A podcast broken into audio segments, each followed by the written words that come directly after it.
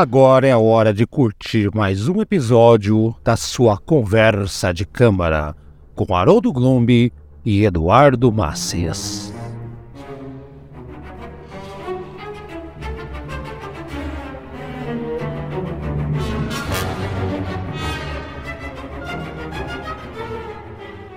Senhoras e senhores, boa noite. Mais um programa Conversa de Câmara, começando o mês em que o Eduardo é o pai das crianças, ou seja, o Eduardo vai escolher os temas. Eu sou Haroldo Glombi.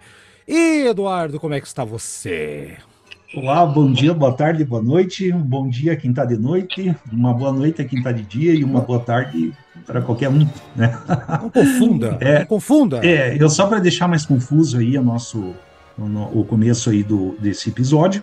É, e hoje aí tem um episódio especial, fazia muito tempo que a gente não tinha um convidado, né? E hoje a gente tem um convidado ilustre e eu acredito que o Haroldo aí consiga é, é, fazer as devidas apresentações, né? Como é que é? É Cicerone o nome disso aí, né? Sei lá, cara. Só sei que é... nós temos aqui um. Eu vou dizer o seguinte, cara. É o maior nome do YouTube brasileiro de música clássica pianista, compositor, divertido para um caramba.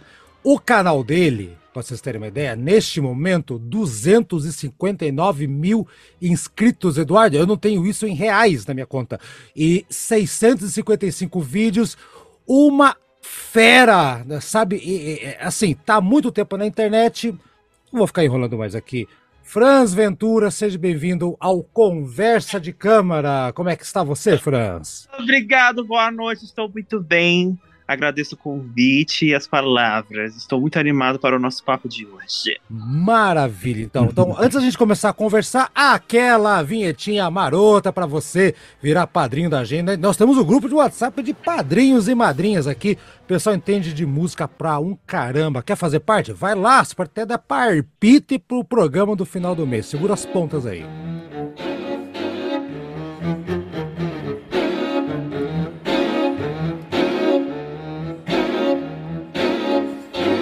Seja nosso padrinho ou nossa madrinha. Acesse padrim.com.br barra conversa de câmara. Apoie o programa que leva a música clássica a outro nível. Ou pelo menos tenta fazer isso. Vai lá, seja nosso padrinho ou madrinha. padrim.com.br barra conversa de câmara.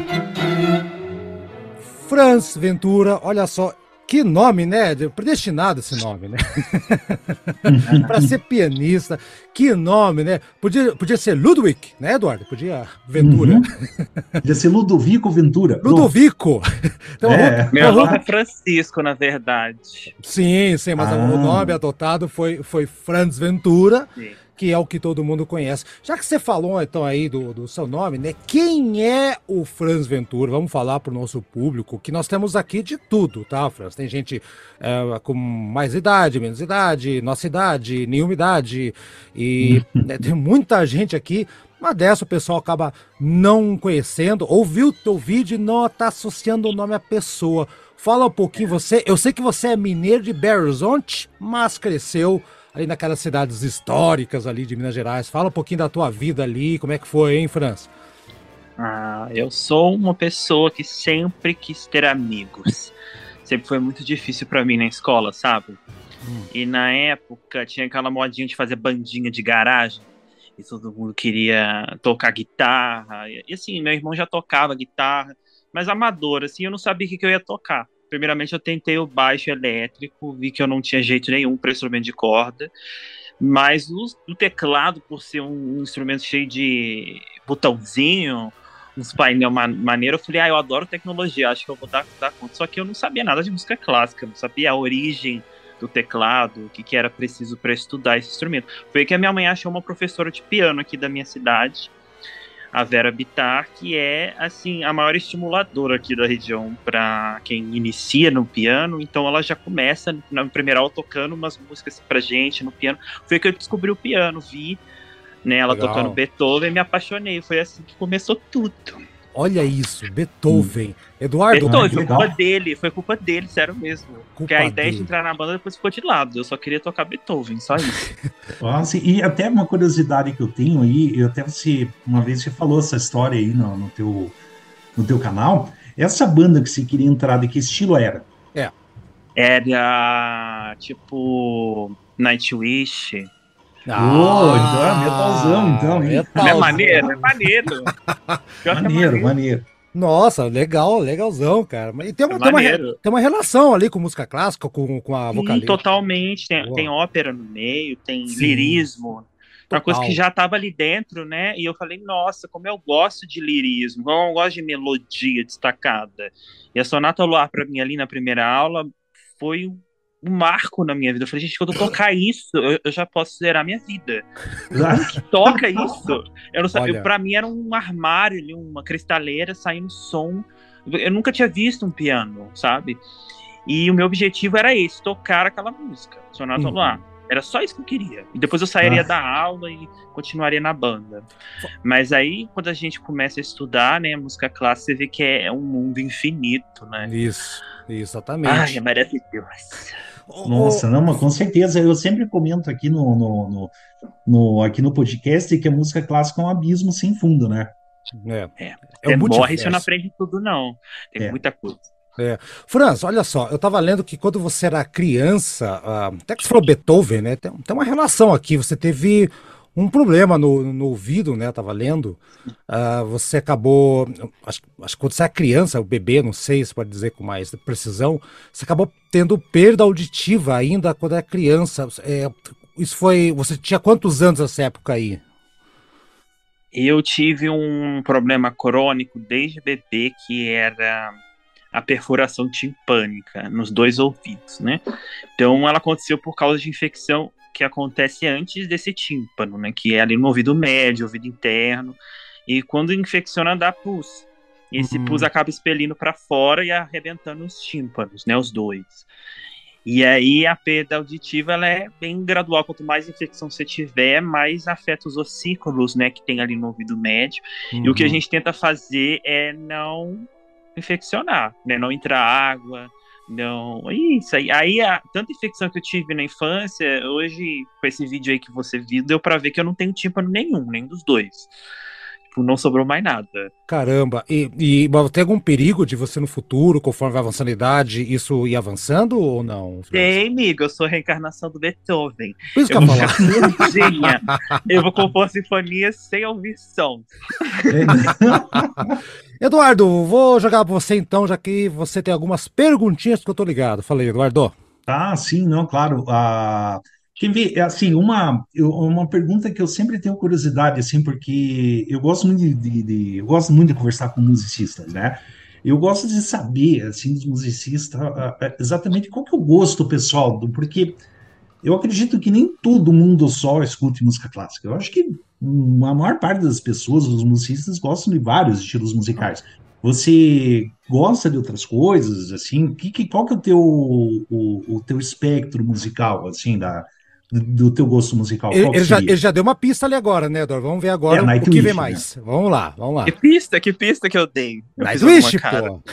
Nightwish. Nightwish. ah, Nightwish. Ah, é porque naquela época era muito modinha mesmo. A gente tinha essa vibe de banda, de deixar o cabelo crescer, de, de roupa preta. Ah. E é tudo ali para se expressar. Eu acredito, assim, Música é isso, as pessoas estão se expressando, se identificam com essa expressão sonora e falam assim, nossa, tem tudo a ver comigo. E a música clássica, ela tem uma coisa diferente, assim, ela precisa de uma aproximação, porque ela tem uma barreira muito grande, principalmente aqui no Brasil. Então, assim, quem chega a ter contato, é, você fala ah, porque meu avô tinha discos, ah, minha avó tinha um piano.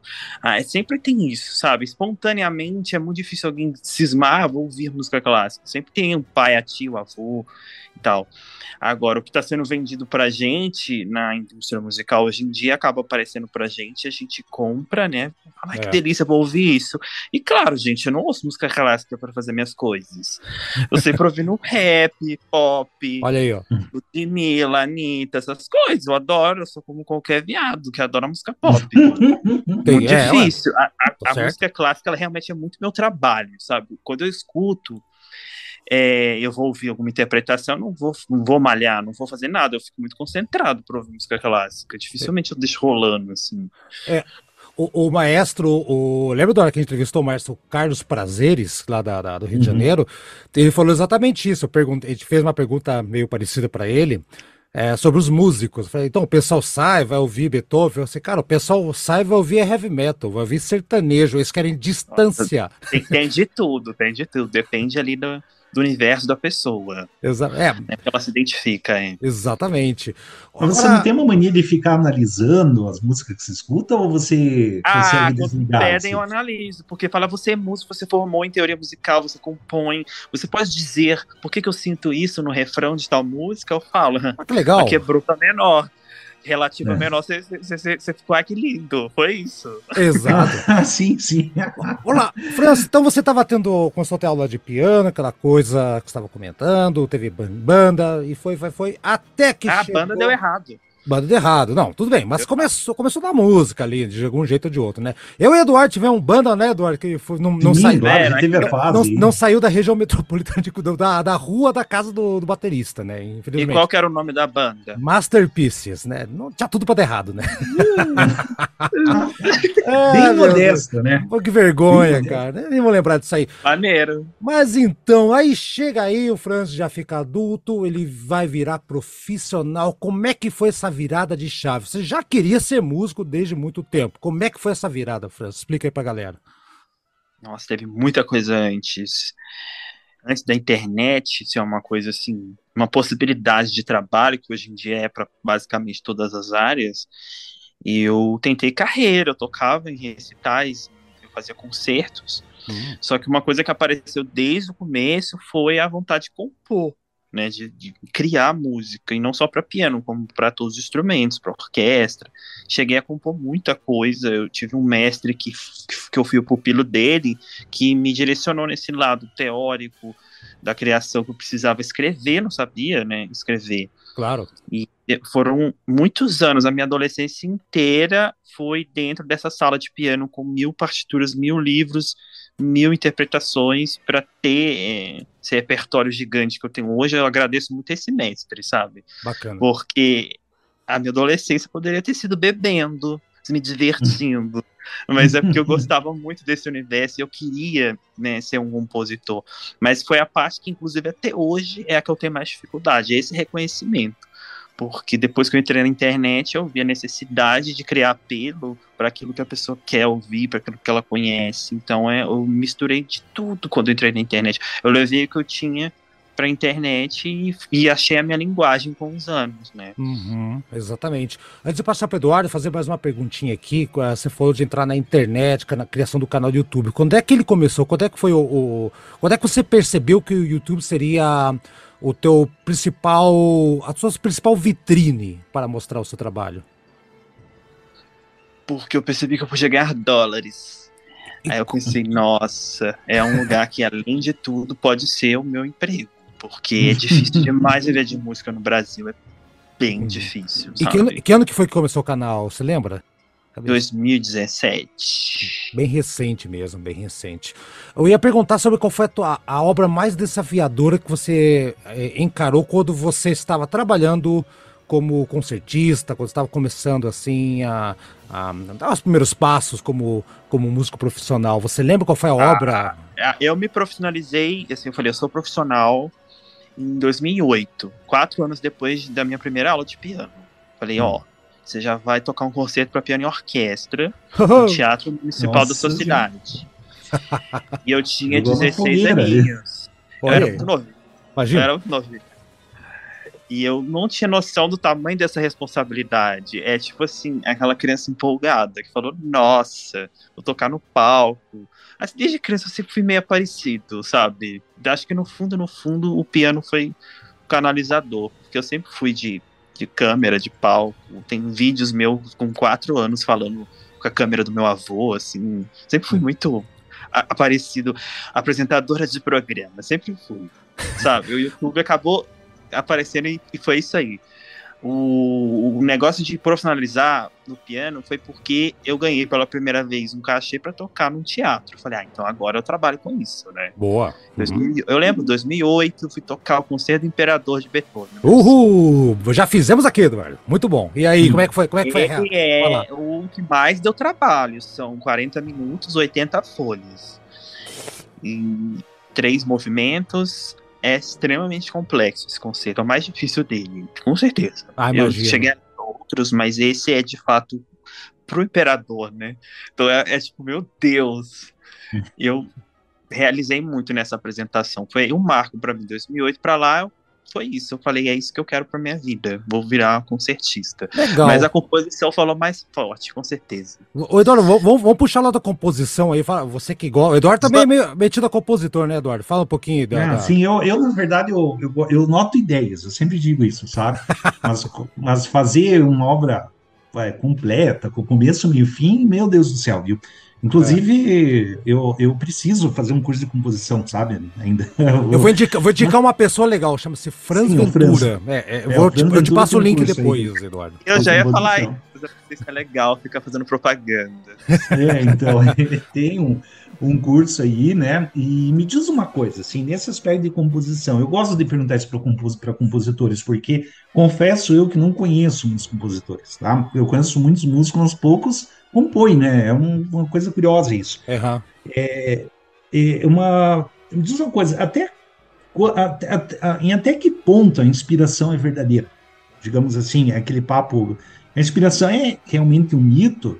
É, é até onde vai a inspiração e até onde começa o trabalho duro, o suor mesmo para compor? No meu curso de composição tem uma aula só sobre isso. Ah! É, o rei do Merchan, rei do Merchan. tá sim, certo? Sim. Não, é, é, sério porque eu vou conseguir responder o que ele tá perguntando.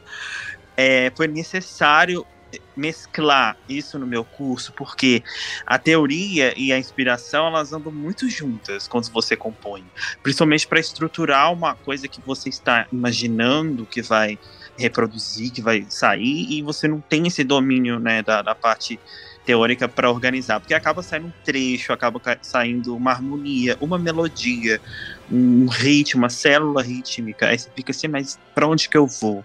Sabe? E o pessoal acha que não, você vai fechar o olho e de repente você vai ficar todo inspirado e vai sair automático, igual no filme do Amadeus. Uhum, sabe?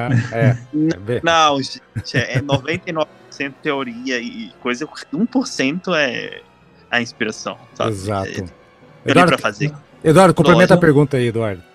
Ah, sim, né? É, e me diz uma coisa, você, você quando compõe, certo? Quais são, o que, que você julga sendo, como sendo as suas principais influências na hora de compor?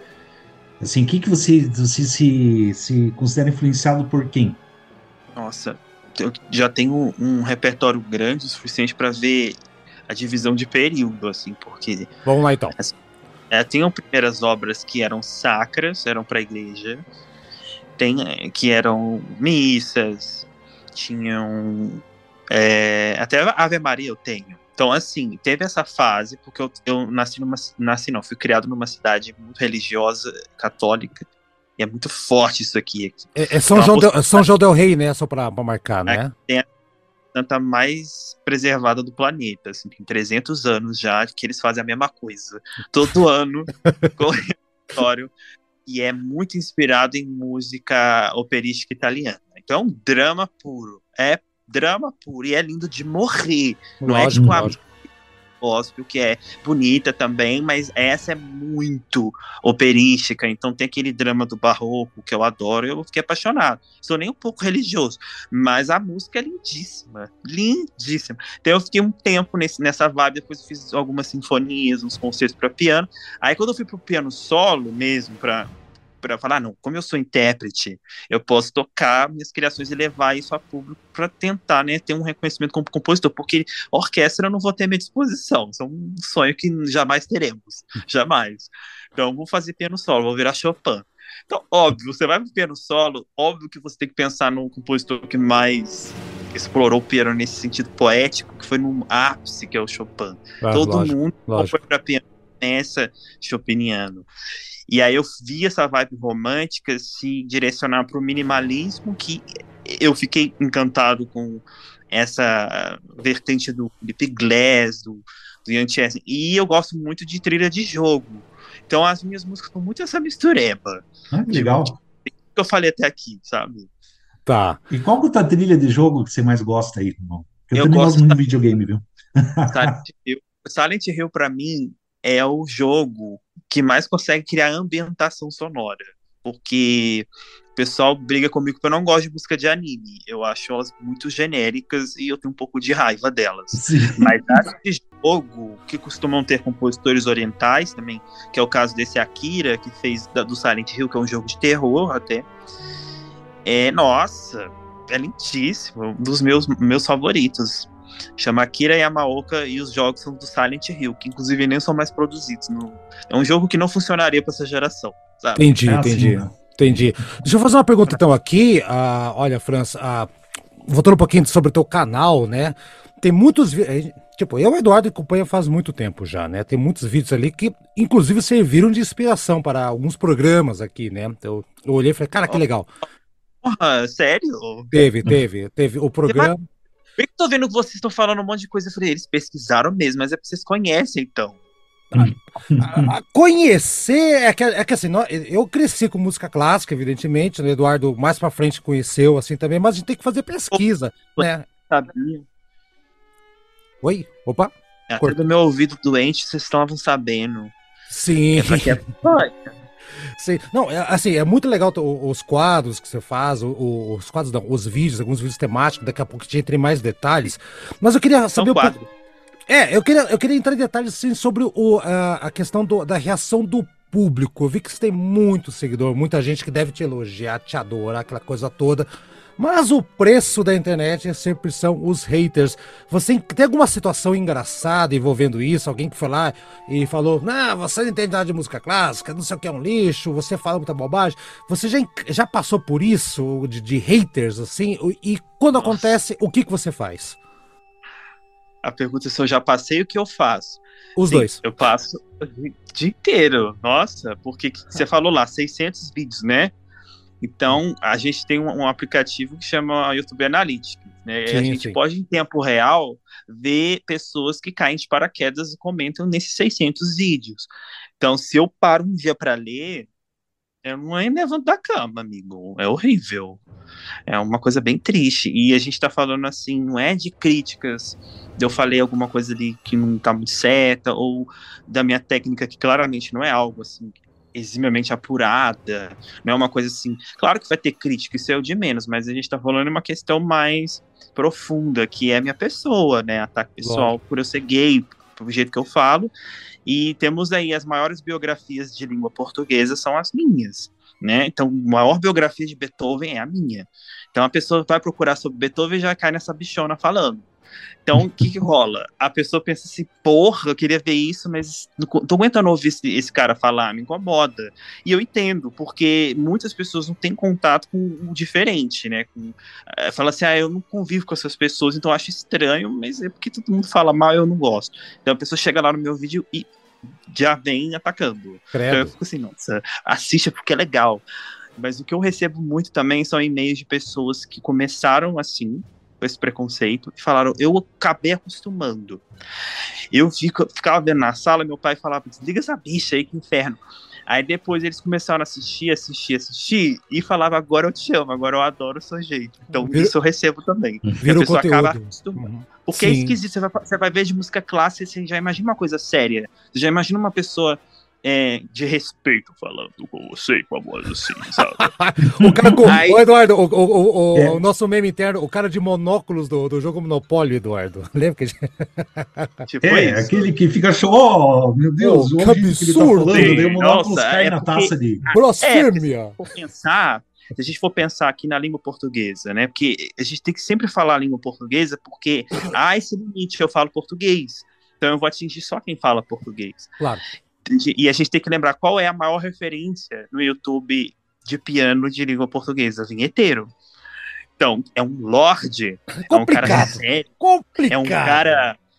Você entende? Ele era a referência. Aí chegou uma coisa assim, tipo, eu, foi esquisito. Eu consigo entender, sabe? É complicado, não, não, não, não, não vou entrar em detalhes do Vinheteiro. O Vinheteiro é um, é um personagem que eu tenho muitas restrições. O Eduardo, acho que. É personagem, é personagem. personagem. É personagem e uhum. tal, né? Mas é. Eu, eu, acho pouco agressivo e tal, mas é uma. Ele entrou no personagem. E você não é um personagem. Isso que é legal, você é uma coisa autêntica, não. cara. E é isso que é bacana, né? Isso que faz o é... sucesso também, né, França? É, eu fico muito feliz de, de ter chegado nesse ponto de conseguir ser o mesmo, porque muita gente desiste pelos ataques. Isso que você falou do hate, ele, ele, as pessoas pensam nisso, mas elas não vivenciam isso em grande escala, assim, quando você tem milhares, assim. É, é, difícil você realmente ter muita vontade de desistir, sabe? É, é, é. difícil lidar com isso. Só que chegar no ponto de você sentir você mesmo à vontade com o público que acabou cativando, né? Você só vai. Aí vai indo e acaba fazendo parte do seu dia a dia, os haters. Você, gosta deles também, porque eles dão dólar do mesmo jeito. Eles assistem! antes, antes, de passar para o Eduardo, para a próxima pergunta, só aproveitando o gancho, haters, vamos falar agora dos lovers, né? Existem, claro, muita gente que vai, que te segue, te adora, tal, tal, tal, tal, né? É o nosso caso aqui também. Mas de gente famosa, músicos famosos, compositores. Tem alguém que você levou, levou um susto que viu? Nossa, essa pessoa viu meu canal. Alguém que, que comentou. Sim, o vinheteiro! Ele mandou mensagem? Eu, vai lá no meu vídeo tocando a Rapsódia húngara número 2 de list. Tá lá. O vinheteiro, nossa, só quem toca sabe quão difícil é. Me elogiou bonitinho. Olha, que bom. E você retribuiu? Foi no canal do Vinheteiro falar, nossa, como você é, é, é, é tolerante. e eu vou aproveitar que estou sendo ouvido nesse podcast. Quem estiver ouvindo agora, vou confessar uma coisa que eu não confessei antes. Eu nunca assisti um vídeo do vinheteiro. E é justamente por isso que eu não posso criar um pré-conceito do que ele faz. A lógico. gente sabe o que ele faz, a gente já viu cenas. Cortes, né? Seja, é. A gente sabe como é que ele, ele trabalha, ele tem essa persona, então eu faço ideia de como seja, mas parar para ver um vídeo inteiro, isso não aconteceu. Então, assim, eu nunca é, ataquei pessoalmente o vídeo inteiro nesse sentido, mas a posição política é contrária à minha. Né, a posição de vida é contrária à minha. Ele, todo mundo fala, você seria o inverso, né? A versão né, é o metaverso. é. metaverso Mas como o youtuber eu respeito porque ele é o pioneiro, né? Ele foi o primeiro. Claro, então claro. ele é a grande referência, é. né, na internet de piano. Bem ou mal, né? E assim, é. é. e a gente tá falando o que é a do vinheteiro? Ah, outras pessoas que assistem. Ah, tem um monte de gente famosa que assiste. Fala aí, nomes, nomes, nomes, é. queremos nomes. Que Vamos me lá. segue ainda no Instagram. Quem? Vamos lá, alguém que você possa falar? Um que eu tive a honra de trazer no canal foi o Matheus Solano, né? Ele é apaixonado em, em, piano. E quando eu cheguei na casa dele para gravar, a reação que ele teve comigo foi assim, uma surpresa, porque ele ficou mais nervoso que eu, porque eu vi que ele era mais fã de mim do que eu dele. Oh, olha eu fiquei, isso. Caraca, então ele tá vendo um youtuber que ele gosta na casa dele. Então ele ficou super nervoso, assim, todo que animado. Louco, cara. É louco é isso. É louco demais o cara que você vê na televisão, nas novelas, assim, sabe? Aí de repente é muito ah, doido. Aí. A ah, Vanessa da Mata. Vanessa Mata? É. Ela gosta muito de. Que massa. Ela até Legal. comentou no vídeo de eu tocando. Ela gosta muito de piano, pelo visto. Legal. Acho que mais quem. Tem muita gente, assim. Tá, tá ótimo. Aqui já tem dois, dois exemplos de extremos. É, dois exemplos. bacana. Ô Eduardo, vamos puxar um pouquinho agora para falar sobre as, a, a, o, o, os compositores, períodos. Ele falou composição, período. Vamos, vamos entrar mais a fundo aqui, Eduardo. O, o França, vamos lá. Você, com certeza, você nasceu em 91, então você é mais novo que a gente, né? Bem mais novo. Tá. E com certeza você deve ter, deve ter muitos jovens que chegam até o teu canal, curiosidade para ver o que, que acaba vendo gostando. Imaginando, Franz, que você. Alguém vem para você, tio Franz, tio Franz, me indica três compositores. O que você indicaria? A minha voz tá uma porcaria, mas tudo bem. Quais compositores você indicaria pra esse moleque com essa voz fanha desgraçada que. Tem que, que fazer a voz aguda. Eu não sei fazer voz aguda, é. não tem jeito. Tio Franz, qual que é? Tá. Olha lá, Franz, três compositores que você acha que criança seria uma bela porta de entrada. Criança? Criança barra Ai. adolescente, vamos colocar criança tipo 10, 12, 13 anos. Acho que tá. Aí dá uma compreensão melhor da música daí, talvez. Achei que você ia perguntar meu top 3, qual que é o meu top 3. Mas para criança, eu acho pra que criança. eu indicaria Chopin primeiro. Boa, Chopin. Legal. É, é, é muito fácil de gostar, né? Muito fácil. Tá. Concordo. Se ela foi interessada em piano, né? Falando de piano. Piano, estamos falando de piano, no universo é, da, das teclas. É, é, o, que, o que a pessoa apaixona de cara, né? É. Quais os outros dois que você indicaria para criança olhar ali? Camille Saint-Saëns? Tem umas músicas legais também? Tem, não sei. Criança. Vamos lá. Tempo. Mano. Ah, não, esse é o Silvio Santos, né? Ah, eu ia falar Beethoven, com certeza, porque tem muita criança nervosa, querendo gastar energia, e tem muita música dele muito envolvente, talvez, né? Pra ela ouvir. Beethoven eu indicaria também, com certeza. É. Não é porque é meu favorito, não, mas eu ia falar Beethoven também. Eu pensei que você ia colocar um Rachmaninoff no concerto número 2. Ah, é muito complexo. É, pra criança complexo. assusta, a criança sai correndo do piano. É, é um, um, refinamento, assim, nossa. Nossa, criança nem é, eu já vi então o teu top 3 compositores dão primeiro a Beethoven mesmo. Já, é, não né? tem como. Peraí, peraí, que tá. É, o, o, o Franz tá devendo um compositor para criança que pode entrar no, no, no, nos gostos pessoais do, do nosso sim, convidado. Sim. Falta um aí, Franz. Baseando no que eu gosto ou no que a criança ia gostar de ouvir? No que você acha que a criança vai, vai cair de amores. Pode ser é, uma Mozart, né? Mozart, Mozart, Mozart. Vou falar nisso, o Eduardo estava comentando comigo que eu já vi também que o, Mozart não é tão unânime assim, né? nas suas preferências. Mas né? você sabe que se você falou de criança, eu lembrei daquelas revistinhas de bebê que vem com um CDzinho. É sempre Mozart. Mozart para criança, Mozart para bebê, Mozart é. para estudar. É tudo. A gente pensa em criança, música clássica, todo mundo indica Mozart de primeira. Porque vem com aquela ideia de que Mozart te deixa inteligente. É. Aí se você coloca, a criança vai ficar inteligente. Então, assim, eu não colocaria pro meu filho Mozart. Se eu fosse colocar, eu ia botar Entendi. Chopin primeiro. Sim. Porque, sim. nossa, bonito. É bem bonito. Pela beleza. Vamos lá então. E agora vamos pro lado pessoal mesmo. Não, é, eu ia falar três, mas um já tá aí, né? Beethoven. E tem outros dois aí, compositores, que a gente tem que colocar. Eu tenho pistas e, e, suspeitas que o Chopin tá no meio aí, mas não, não vamos ver. Vamos ver o que vai acontecer aqui. E aí, Franz, qual que é os outros dois compositores depois do mestre, né? Ah, fala meu top 5 de uma vez. Boa, Beethoven, Beethoven, Bach, Chopin, Tchaikovsky e Vivaldi. Eu acho que esses cinco aí é, é bem bacana para para botar no top 5. Maravilha, então. Eduardo, joga para você. resgatando um pouco assim essa questão do Mozart, eu acho interessante explorar isso aí, tá? Porque no teu canal você disse assim que Mozart você não acha assim que é, ah, eu, eu, eu, você acha um pouco overrated, né? Eu, Pouco, ele é o mais. Gente, ele é praticamente número um, né? É. Sim, sim, né? É. Não é? É. Sim, não, é sempre considerado o arquétipo do gênio da música clássica, né? Sim. Na definição da música clássica, né? Ele define a música clássica. É o auge do, do, do movimento, é ele, né? Uhum. É. E do, do, dos compositores que não são tão aclamados assim, tem algum que você poderia. Pra indicar? Ah, lado... tem, Fras Ventura. esse, esse, não é lado B, esse é lado A, pô, mas esse é lado A. É, sim, sim. Né? já, já vamos bom. chegar. Olá, eu acho que o Eric Satie é um compositor assim que você explora o piano dele, nossa, agrada. E é uma coisa que entra bem no ouvido. Não sei, porque tem esse, fenômenos que acontecem no período da música. É um compositor que fica meio apagado, depois ele volta, assim. E a pessoa fica, nossa, o Satie voltou assim com uma força. Ele não era isso no, nas outras décadas. Inclusive, quando eu estudei o piano, eu nem pensei em Satie. Hoje, já pelo, né, aquela música de, de Neopedi dele, uhum. ou aquela outra. Mano, ele tá muito assim, sabe? Então o Satie eu indicaria também, assim, diferentão, assim, sabe? Entendi.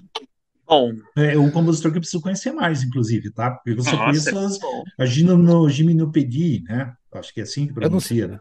Vai ver a biografia dele no meu canal. Vai lá, Eduardo. Opa, vou lá, essa aí é que... É que são, são 500 milhões de vídeos, que a gente que veja é, tudo de uma vez. Eu acabo não conhecendo todos o, o... Mas eu vou sim, eu vou ver, sabe? Do, do universo brasileiro, então, agora, Franz, vamos lá. Tipo, lógico, você tá aí, o nosso convidado, compositor, músico, daqui a pouco já falar dos teus cursos, o que, que a galera pode encontrar no teu canal, como é que elas podem se desenvolver, pelo que eu vi ali. Ah, mas fala um pouquinho de compositores brasileiros, ou, ou artistas, talvez, né? Que, o que, como é que você enxerga? O Brasil poderia ter tido mais expoentes da, da, da, da, da música clássica? É, existe um instituto, eu vou mencionar aqui, que é o meu parceiro, que é o Instituto Piano Brasileiro, que fica lá em Brasília. O trabalho deles é resgatar esses compositores eruditos brasileiros que o porão acaba apagando, soltam, porque o, a cultura do Brasil não é preservar essa, essa parte. Assim. Na Europa eles são muito de preservar, de catalogar, de é coisa cultural de cada país. Aqui que rolou um apagamento do tempo mesmo, porque existem muitos compositores eruditos brasileiros, muito mesmo. Só que a gente conhece só Vila Lobos, né? Que seria o máximo, porque ele ficou muito famoso internacionalmente, né? Então, assim, o internacional preservou muito mais ele do que a gente, sim, o Vila Lobos, né? É. Então, assim, esse trabalho é muito interessante do Instituto. E até levei para o meu canal alguns, assim, que são bem desconhecidos, que tem peças, assim, excelentes para piano, que é o caso do Brasile Tiberê, que é um compositor... Sim, é, esse tem a nível Franz Liszt, o nível pianístico dele, é tipo absurdo.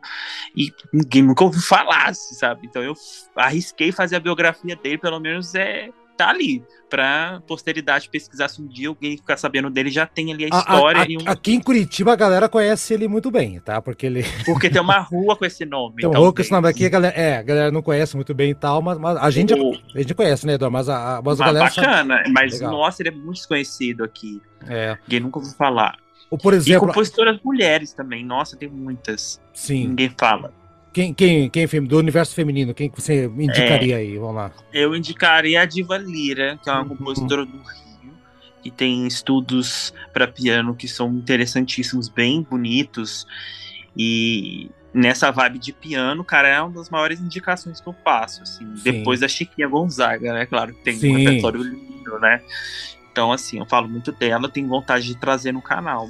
Ele é legal. Chiquinho Gonzaga é legal. Eu, o, o, nossos, nossos padrinhos, tem, tem nossos padrinhos aqui. São poucos, mas são bem qualificados, tá, França?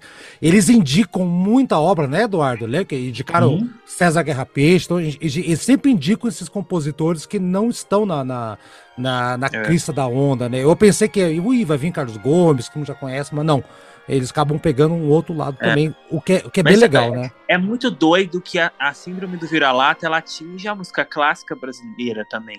Porque, ah, é, ouve esse compositor erudito brasileiro. Você já fica assim, ah, você vai estudar uma peça de um compositor erudito brasileiro, você já fica tipo. Hum, é, isso eu acho muito ridículo, porque é isso com qualquer gênero musical no Brasil. Assim, claro que todo mundo escuta o que tá na, na, na onda, né? O sertanejo agro investe bastante nisso para todo mundo ficar ouvindo e gostando. Mas quando vamos valorizar, vamos falar bem, vamos, olha que música clássica erudita brasileira, a pessoa não quer nem saber, assim, sabe? Deixa a coisa queimar e esfarelar e não se importa. Agora, fala um Chopin pra você ver. Ah, não. Aí, aí ah, já... o, o, Museu do Brasil pega fogo, tudo bem. Agora vai Notre Dame pegar fogo. É, Filho, exatamente. As pessoas, assim, meu Deus, é da Europa. Meu Deus, é da Europa. Então, quando vendo aqui, o que rolou com esses compositores é justamente isso, é porque são daqui. Mas é isso, aconte... isso, acontece também, acho que na América Latina. A gente fez um. Lembra que o Eduardo fez aquele compositor, é. o peruano, o, o Alomia Robles? Lembra, Eduardo? Sim, que fez, sim, que virou... também. Então, ninguém conhece. Na América Latina. Até o Spotify, ele faz uma curadoria interessante, porque ele tem playlists de compositores de lugares mais. Isso é verdade. Entre aspas, tá? Exóticos. Vou colocar bem. Olha que legal. É. Compositores mexicanos. É. Ah, não, a, a, a, como é que é o nome? o, o, romantismo mexicano é sensacional. A época do romantismo mexicano, as coisas muito legais assim. O, ah. Edu, o Eduardo daqui a pouco manda os links para você. Aí, aproveitando já então, Eduardo, daqui a pouco faça a pergunta, se prepara aí. Como é que o Franz descobre coisas novas na música clássica, compositor? Ou não dá tempo, ou, ou, como é que chega até você? É Spotify? Você compra CD ainda? Compra vinil? Como é que é a tua, a tua pesquisa, a tua arqueologia musical, Franz? Nossa, quando a gente fala de pessoas que estudam, né, se formam nessa área ou são amantes, assim, que estão sempre atrás por questão pessoal. Nossa, eu gosto muito disso, eu vou atrás. Agora, quando a gente estava falando sobre ah, como que chega até as pessoas, não é de forma orgânica, gente. Não. Nunca é. As não. pessoas não se interessam. Assim. Deixa eu levantar hoje, eu acho que eu vou procurar algo diferente. Estou afim de ouvir algo que eu nunca ouvi. Isso não existe. As pessoas não ficam assim. Só quem realmente tem esta vibe, que é muito raro. Que se chama pesquisador. Se chama uma pessoa uhum. interessada. E isso é um 0,0001 das pessoas. As pessoas, elas compram o que vendem para elas, o que tá aparecendo para elas. O que, que tá faltando é investimento mesmo. Tá, tem uma playlist de música exótica, mas quem que vai escrever playlist de música exótica?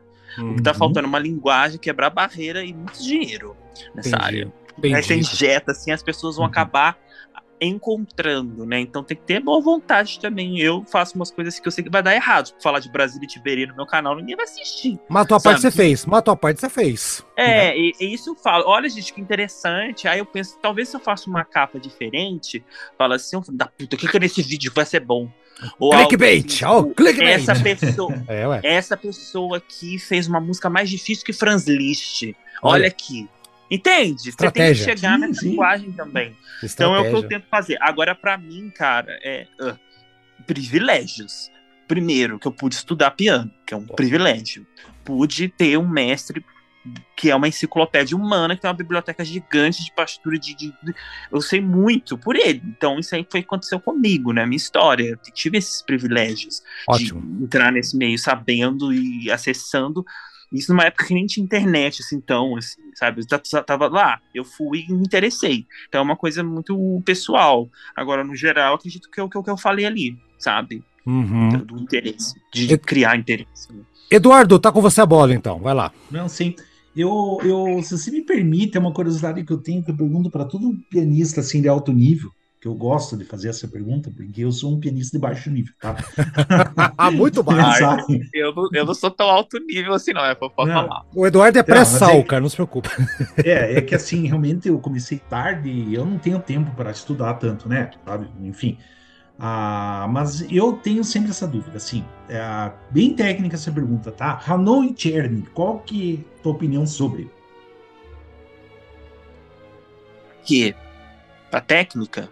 É, Hanon e Cherny, você acha que é, são exercícios úteis? É, servem alguma coisa ou é perda de tempo? Hum. Olha, tem professor que vai falar bem de Cherny, tem gente que vai falar bem de Hanon, mas todos os pianistas que eu admiro muito, os que são realmente na vibe que eu acredito, que são artistas, né? Não são técnicos, mas são artistas.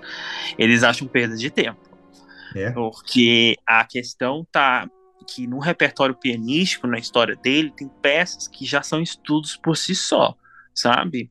É, já é são ali uma coisa é que vai, vai te envolver tão mais a, a aprimorar a técnica para criar um repertório correto para o que você está precisando e que você está dificultando. Isso eu posso citar vários compositores de Bach ao próprio Chopin né, nos estudos, né? Então, assim, tem muito repertório pianístico e não necessariamente ser um estudo chato, que vai hum. te ajudar mais que Jenny e Hanon. Mas tem professor que vai falar muito mal de mim agora, falar não, que é extremamente necessário, que é extremamente, sabe? Porque às vezes tem aquele aluno que só funciona para ele. Por isso que o meu mestre fala uma coisa muito sábia: não existem métodos, existem alunos.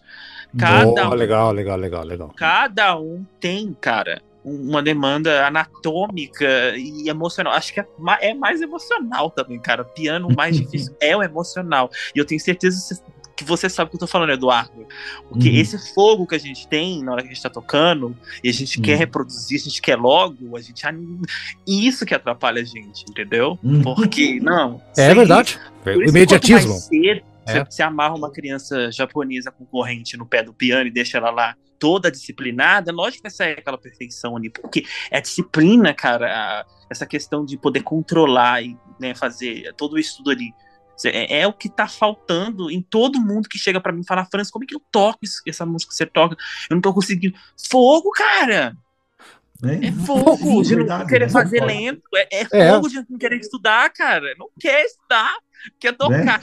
Tocar é diferente de estudar, a pessoa não entende. É muito diferente. Não tem nada a ver tocar com estudar. É muito diferente. Vamos, vamos aproveitar sim, que sim. você falou de, de, de, estudar e tudo mais. Vamos falar um pouquinho agora das, da, da, de todo o serviço. Eu chamo de serviço porque é, é isso, né? Que, que você presta para pessoas que querem aprender, querem aprimorar, pessoas que têm uma composição, ó, tá, tá uma porcaria aqui, dá um jeito, me arruma aqui a música, demanda para você.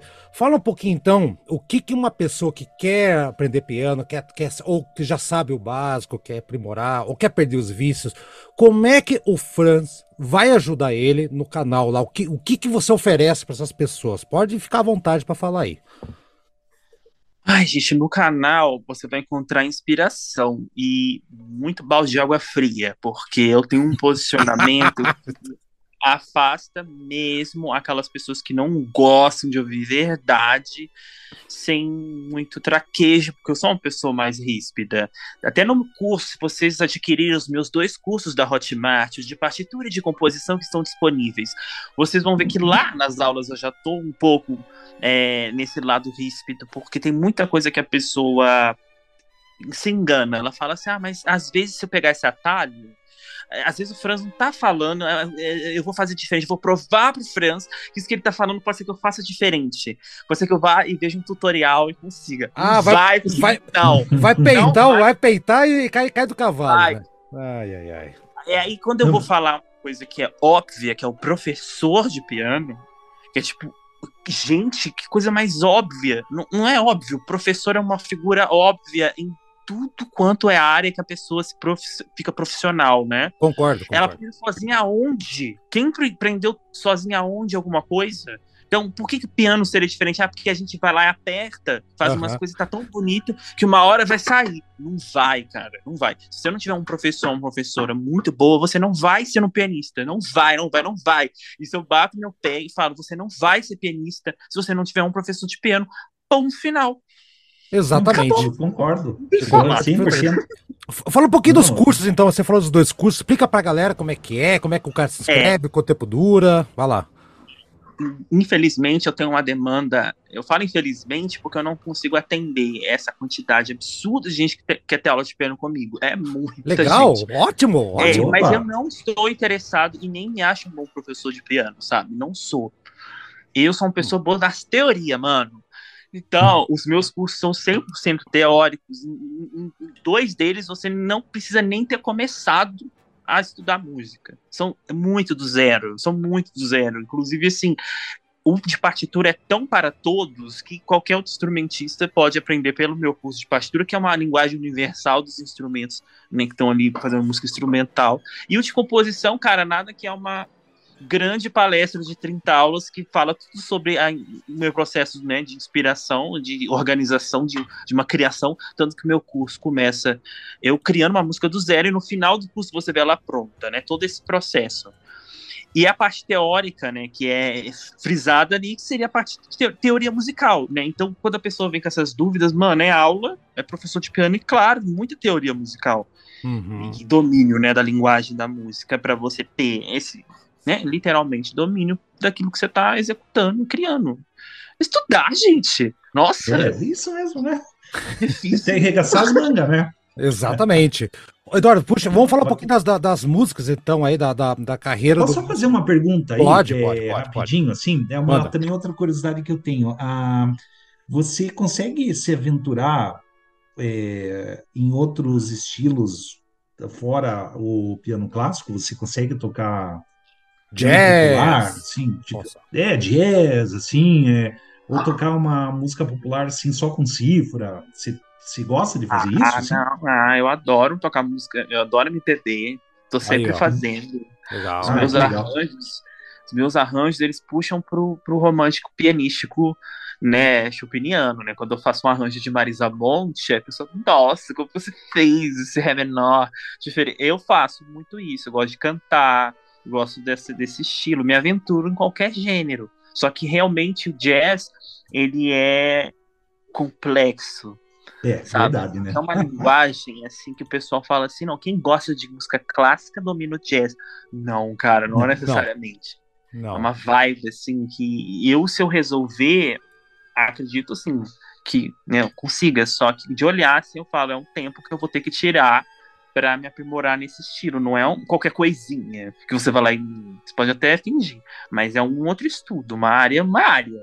Uhum. É uma área. Exatamente. Vou mandar uns discos do Oscar Peterson aí que. Oscar Peterson é sensacional, né? Esse Nossa, é excelente. Não, é o... outra coisa. É, outra é, coisa. Assim, mais uma perguntinha rápida aqui também. Eu, eu gostei muito dos teus vídeos lá que você fala sobre o Richard Kleiderman e o André Rie. O Richard Kleiderman, caso, né, Aqui também é um meme interno nosso. A gente tem até, a gente criou até uma é. figurinha no grupo do WhatsApp, assim, tipo, a gente manda o Richard Kane dando bom dia, sabe? É tipo, ah, que lindo, eu adoro é. cafonice. Ah, é, muito, então, cara. É Enfim, eu vi, eu percebi, tá? É, perdoe minha falta de descrição, mas eu acho assim, eu vi que às vezes eu gostei bastante, mas você é engraçado que você começou pisando em ovos, né, no vídeo. E depois no final, ah, é uma merda mesmo, sabe? ah, eu lembro. Ah, eu acho que quando você começa um vídeo no YouTube, os primeiros segundos, na verdade, nem os primeiros segundos. O concerto que eu vou dar no Sesc, dia 22 agora, gratuitamente, às 19 horas, em Sesc Guarulhos, viu, gente? Vai legal, é um concerto, legal, legal, legal. É um concerto comentado. É, os meus concertos, por pena, nunca são formais, toco, agradeço, saio. Eu falo muito mais, é um stand-up de piano entendeu? É diferente mesmo. Então, quem quiser ir lá vai com essa expectativa até de fazer pergunta. Então, a questão de criar é, na internet, que é o que vai ser o tema ali do SESC, né? Trabalhar com criação na internet e música, ganhar Boa. dinheiro na internet com música. O que, que vai fazer a pessoa clicar primeiro? É a capa e o é. título. Pensa nisso. Sim. Você pode é. dar o seu melhor, você pode, no final do vídeo, oferecer um milhão de dólares. Se a pessoa não chegar lá, ela não vai saber tá? Ela vai saber pela capa e pelo, pelo, pelo título. Entrega Templ o, o, tal do template, né? Que eles chamam. É, é porque é. falar, ah, eu fico 12 horas editando uma biografia de 40 minutos de Chopin. Porém, eu, eu passo dias pensando na capa e no título. É muito mais tempo de uhum. estratégia, né? De pesquisa, por exemplo, o que, que você vai escrever, o que, que a pessoa escreve no Google para achar aquilo. Então, no vídeo é exatamente isso. Eu começo pisando em ovos, na verdade, existe uma estratégia de preparar para chegar naquela ideia, para a pessoa já não fechar aquele vídeo, porque as pessoas, elas na internet, elas falam sem saber, cara. Elas não pesquisam tudo que foi dito, ou tudo que está sendo né, naquela notícia. Então, a pessoa já vai lá e resume. É isso, vai e comenta ou fecha ou dá dislike. Então você uhum. tem que ter essa ideia na hora que você estiver gravando. Então os primeiros segundos, as primeiras ideias precisam muito ser bem direcionadas para uma pessoa que às vezes clicou ali e é uma pessoa que é apaixonada por Richard Kleiderman, uhum. sabe? E pensa assim, pô, que isso, que isso, se você já che chega com, com Richard dois... É um lixo, deixa seu like. Aí a pessoa pensa assim, ah, vou ver esse cara que já começa falando isso. Então, tipo assim, você tem que pensar mesmo, é pisar em ó, você vai chegar num ponto do uhum. seu trabalho que você tá, vai estar tá tão bem posicionado com sua opinião, sem causar tanto, que existe você, um você pode até convencer a pessoa, agora chegar com os dois pés na porta, já o cara vai embora. Eu, conven eu convenço milhares todos os dias a deixarem de ser tão homofóbicos e ouvirem a minha voz fabulosa, falando dos compositores em feminino, chamando Chopin de Mona, Tchaikovsky de é, É, tá tudo certo, gente, é uma linguagem. E essa Sim. linguagem chega uma hora que a pessoa Ex vai entender, ela vai te entender, mas você tem que se fazer entender. Porque as pessoas claro. não te conhecem. Põe na sua cabeça, elas não sabem quem é você. Entendeu? Elas não fazem ideia. Exatamente. Vamos, vamos, falar um pouquinho agora, Eduardo, do, do nosso convidado, o Franz Ventura, como compositor, como compositor das músicas dele. Tem uma música tua que eu, que eu lembro que eu assisti um tempo atrás, que eu achei muito legal, já faz bastante tempo. Eu fui procurar que eu não lembrava o nome. Se chama Maria Luísa, que é um clipe em preto ah. e branco. Que, né, que é, é eu acho que você tá tocando ali com. Tem uma. Não sei se é uma atriz ou se é uma amiga tua, não sei quem que tá ali. Não, não, não... É uma modelo para representar. Modelo para representar. Eu achei sensacional, achei muito legal. O teu estilo ele remete realmente. É, escuto Chopin tudo mais, escuto muita coisa uh, desse período clássico e uh, E como você fala tão apaixonadamente pelo, por a questão da música da, antes do barroco, música sacra, aquela coisa toda, mas eu percebo muita, é, muita coisa da época do, do romântica e tudo mais. Então você, você transita bem entre os estilos da, da música clássica. nas composições eu não percebo tanta coisa muito mais antiga, né? Então eu queria que você falasse não um pouquinho. É. é, porque a gente tem que pensar na no instrumento, né? Quando a gente compõe para um instrumento, a gente tem que lembrar que ele é a partir de um período que ele existiu. É, o piano essa. não existia, né? O piano Antes. forte. A gente está falando de dinâmica, de, de, isso aí não existia. Se a gente for compor para piano música barroca, quando a gente toca bar no piano, inclusive a gente pensa nisso, né? Tipo, uhum. Tipo, cara, não existia piano, pô. Então, assim, uhum. é, a gente pensa na linguagem do instrumento. E o piano, né, esse, esse pianão aí que a gente ama, ele, nossa, ele se consolidou no romântico. Ele é tipo, meu Deus, ele é isso. As pessoas esperam isso do piano. E a gente pensa isso na hora de compor nessa coisa comercial que o piano tem, cara, de apelar pro ar, que lindo isso. Eu adoraria uma fuga, uma, uma, uma, uma, uma obra assim toda barroca, assim, mas é, nossa, uma outra vibe para levar assim para linguagem de compositor, né? Imagino. O Eduardo, Mas uma coisa, você prefere bar no piano ou no cravo? Ah, eu prefiro no cravo, lógico. É? Ai, nossa, eu sou ah. apaixonado. Eu sou suspeitíssimo para falar. Eu ouço, quando eu vou ouvir música erudita, ah, se eu olhar no Spotify, o que eu mais ouço é esse período. É bar. Uhum Vivaldi, até antes. Eu gosto desse, dessa vibe, eu gosto daqueles instrumentos, eu gosto daquele medo que eles tinham de Deus. Já Sim, tudo né? é, meu Deus. Ah, eles tu, não, cara, literalmente tudo ali era para Deus, nada poderia ser para outra coisa. Se o homem tá fazendo, é para Deus, hum. acabou. Então, tem isso imprimido, se essa obra for, for profana, for instrumental, ela tem ali um medo. Eu gosto desse medo. E eu vejo isso uhum. em todas as obras da época. Eu adoro ouvir.